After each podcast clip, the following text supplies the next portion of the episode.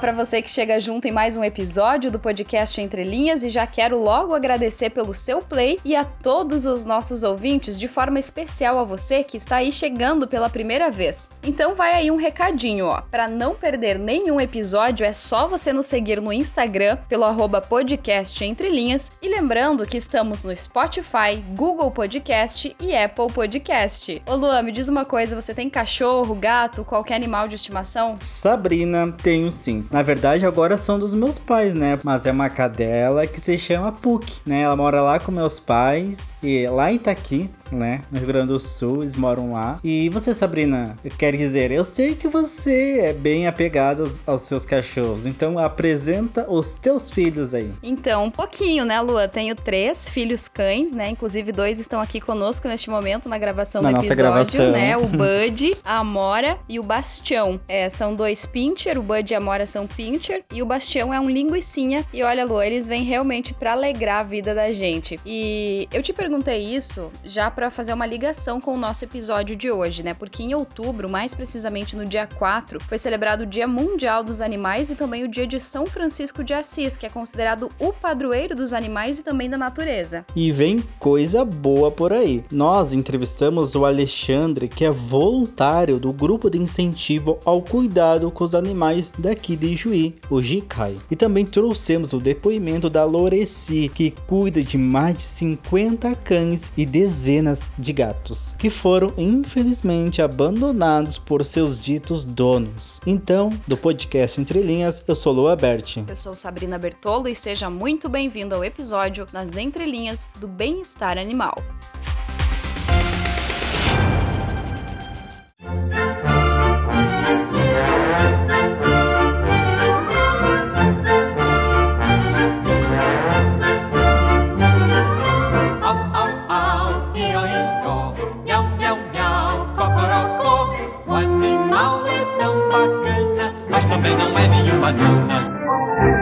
Os Saltimbancos. Para quem não conhece, os Saltimbancos é uma das expressivas obras de teatro musical dedicada ao público infantil, que narra as aventuras de quatro bichos que, sentindo-se explorados por seus donos, resolvem fugir para a cidade e tentar a sorte como músicos. Muito legal, Lu. E como a gente falou antes, o dia 4 de outubro é celebrado o Dia Mundial dos Animais. Essa escolha aconteceu lá em 1931 durante uma convenção de ecologia em Florença Na Itália, e durante esse evento foi escolhida então uma data para que pudesse promover os princípios da Declaração Universal dos Direitos dos Animais. Sabrina, para explicar para o pessoal que está nos ouvindo, o que foi essa Declaração Universal dos Direitos dos Animais? A Declaração Universal dos Direitos dos Animais traz no texto introdutório que todos os animais têm direito e o desconhecimento, além do desprezo disso, faz com que o ser humano cometa crimes contra eles. O texto destaca também que se deve ensinar desde a infância a observar, compreender, respeitar e amar os animais.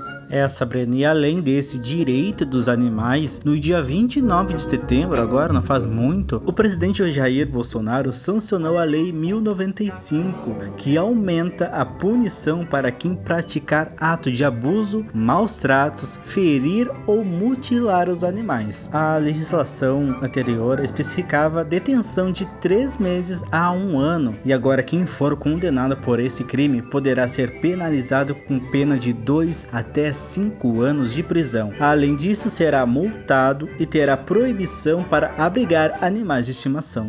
Pois é, pense muito bem antes de maltratar os animais e não maltrate, né, de preferência, em especial aos domésticos, como cães e gatos. E nessa luta contra os maus tratos existem as ONGs. Elas são primordiais para o bem-estar animal, que são vigilantes e analisam se o órgão público está fazendo cumprir as leis de proteção e também se está auxiliando, ajudando esses animais abandonados. Para falar e explicar isso na prática, chamamos o nosso quadro de frente com o Entre Linhas.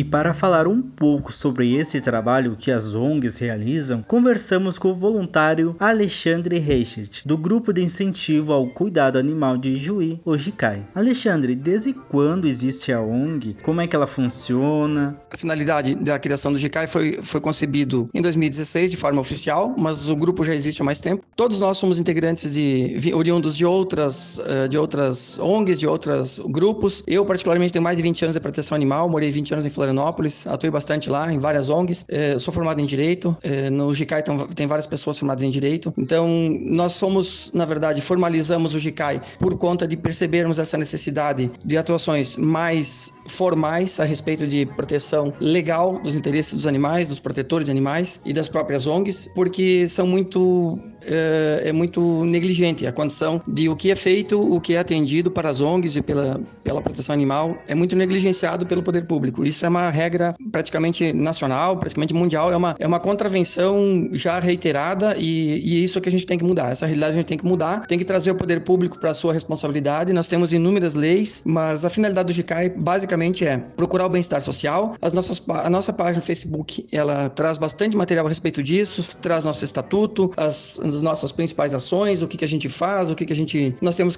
compramos carretinha para auxiliar no, no, resgate de cavalos, para fazer eventos. Então o GICAI está tentando, de todas as formas possíveis e imagináveis, contribuir para que os animais sejam mais respeitados e que haja uma maior conscientização da população em si, através de conscientização ou mesmo de aplicação de leis e multas, como já existem previsões legais, para que a realidade dos animais venha a mudar e as prefeituras e os legisladores venham a respeitar mais a questão dos animais. Leis até existem, né? Mas vamos fazer saí-las do papel. Que casos mais acontecem para a ONG intervir? Bom, dos casos que a gente mais atua são justamente nas questões de falta de conscientização, porque a maioria dos casos de, de abandono, de maus tratos, elas se dão, ocorrem somente por falta de conscientização, por falta de fiscalização, por falta de aplicação de legislação. Só que, como a gente fala, se nós conseguirmos fazer a nossa atividade fim, que é a cobrança da, da legislação sair do papel, é, e é o que a gente conclama a sociedade que faça, denuncie. Se você tem uma situação de maus tratos, você deve participar efetivamente da solução e não ser parte do problema. Quem se omite, quem cala, consente. E faz o vídeo da condição, faz o vídeo do abandono, filma o carro, se possível, filma a pessoa, filma a condição. Isso sim, pode mandar para o GICAI, pode fazer contato conosco pela página do Facebook, pode mandar e-mail para o GICAI, contato grupogicai.gmail.com, manda para a gente, a gente vai adiante. O negócio é tocar para frente, as denúncias devem ser feitas. Quais são as suas sugestões para melhorar o bem-estar animal nas cidades, né? A conscientização, a educação nas escolas, por exemplo, ou investir em centros de zoonoses. Como é que fica isso? O GICAI sugeriria que se nós tivéssemos um, um número maior de voluntariado, seria bacana, é, no sentido de contribuir da forma que puder. Quando tem campanhas, agora a gente tem campanha de constrói casinha, a gente tem campanha de arrecadação de ração, a gente tem campanha de até mesmo de faxina em locais que tem muitos animais, a gente já fez algumas operações nesse sentido, mas no sentido de conscientizar as pessoas e que nós devemos ter menos animais na mão de pessoas, de cidadãos comuns e tenhamos políticas públicas para os animais. A única situação em que nós vamos ter um amanhã melhor é se os nossos centros de bem-estar animal funcionem efetivamente. Dentro dos centros de bem-estar animal é possível se ter um centro de zoonose onde se cuidam aqueles poucos casos de zoonoses que surgem nos municípios. Né? Nós diríamos que nós temos mil casos de maus tratos para um de zoonoses, tranquilamente. Tirar os animais da condição de abandono, castrar esses animais, colocá-los em adoção, e isso só através através de uma política pública de campanha pública, onde as escolas interajam, onde o local que a gente tenha seja um local aprazível, atraente, onde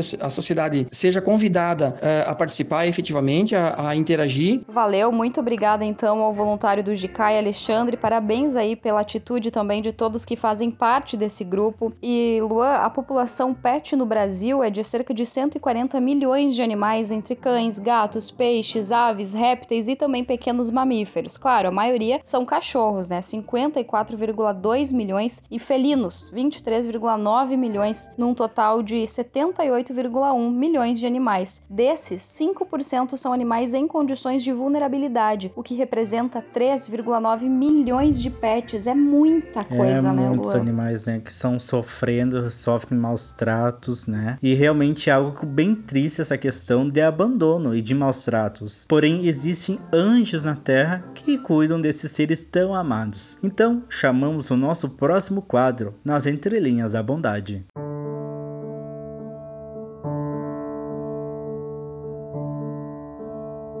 Bom, e por falar em anjos, a gente vai conversar com a dona Loreci. Ela e o seu esposo preferem não ter muitos detalhes revelados, né, Luan? E a gente entendeu a situação porque eles cuidam de mais de 50 cachorros, cuidam de dezenas de gatos e talvez se a gente expusesse onde eles moram, colocasse o nome deles, é muito que provavelmente as pessoas poderiam até abandonar outros animais na frente da casa deles, como já aconteceu. E eles são verdadeiros anjos porque sim, eles dispõem do valor do bolso deles eles às vezes passam necessidades para poder cuidar dos animais. Então a Loreci vai nos contar essa linda história sobre como tudo começou. Começamos a cuidar mais ou menos em 2006. É, o motivo que levou a gente a fazer isso porque a gente via eles abandonados ali, doentes, com fome, com sede, e eles não tinham para onde ir, né? Não tinham um lugar para se abrigar. Aí a gente começou, trouxe para casa eles dali da rua e começamos a cuidar eles.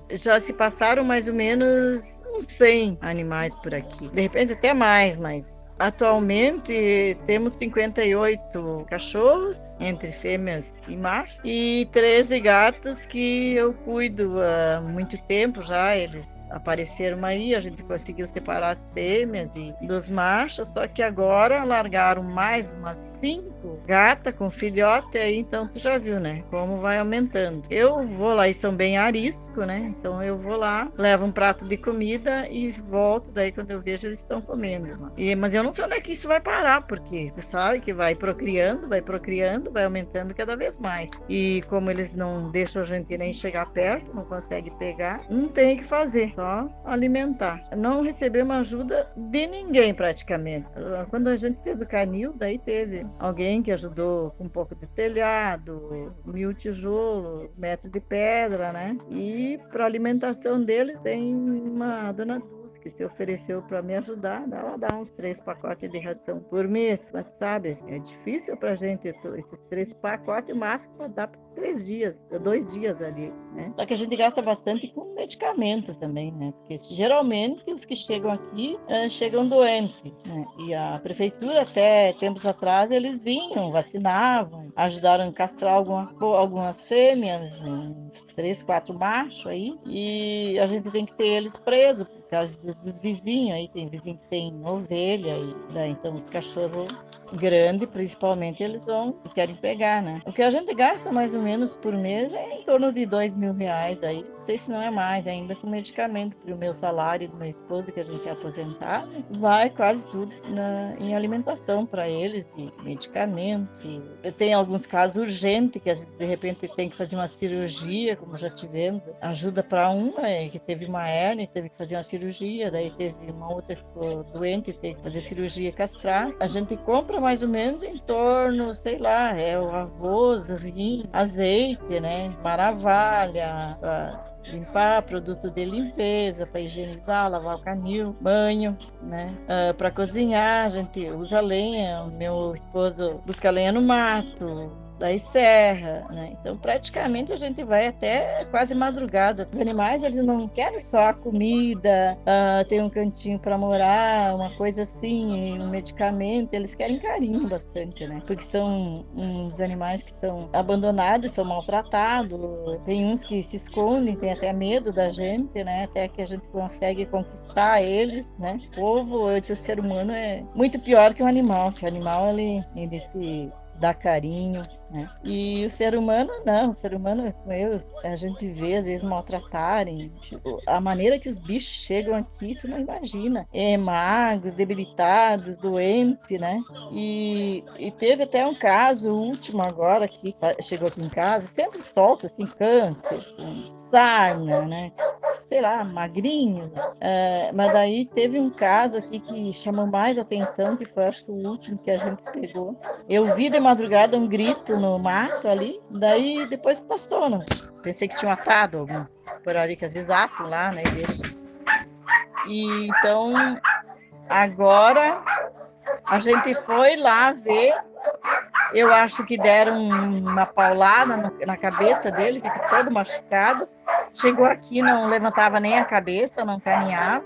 E foi deixado dentro de um saco desses de adubo, atado com arame eu acho que tentaram matar ele, ele desmaiou, acharam que tinha morrido e pegaram, colocaram no saco e atiraram no mato. Então é triste para a gente ver essas coisas assim, né? Eu acho que tinha que ter o poder público assim devia dar mais atenção, olhar melhor para isso. É não é fácil para gente. E é isso aí, né? O povo devia se conscientizar um pouco mais. É isso aí. Obrigada. Que legal esse trabalho. É um misto de alegria e tristeza. Feliz porque tem pessoas que ajudam, mas triste que existem pessoas más que abandonam. É, infelizmente, né? E caso você presencie uma situação de maus tratos, animais de, de qualquer espécie, sejam domésticos, domesticados, silvestres, exóticos, como abandono, envenenamento, presos constantemente em correntes ou cordas muito curtas, manutenção em lugar anti-higiênico, mutilação mutilação, presos, por exemplo, num espaço incompatível ao porte do animal, ou num local sem iluminação, sem ventilação. A gente vê muito também utilização em shows, né, que possam causar lesão no animal, pânico, estresse, agressão física, também exposição ao esforço excessivo, animais debilitados, rinhas. Por favor, vá à delegacia de polícia mais próxima para lavrar o boletim de ocorrência ou compareça à promotoria de justiça de meio ambiente. Isso aí, Sabrina. E eu acredito na reeducação dos mais velhos e na educação das nossas crianças, que cresçam respeitando os animais. Bom, chegamos ao fim de mais um episódio do podcast Entre Linhas. Então, te espero na semana que vem com mais informações ou histórias para você. E cuide bem dos nossos animais, né? Afinal, eles são anjos na terra, anjos de patas que a gente chama. Hum. Até o próximo. Tchau, tchau. Tchau, tchau.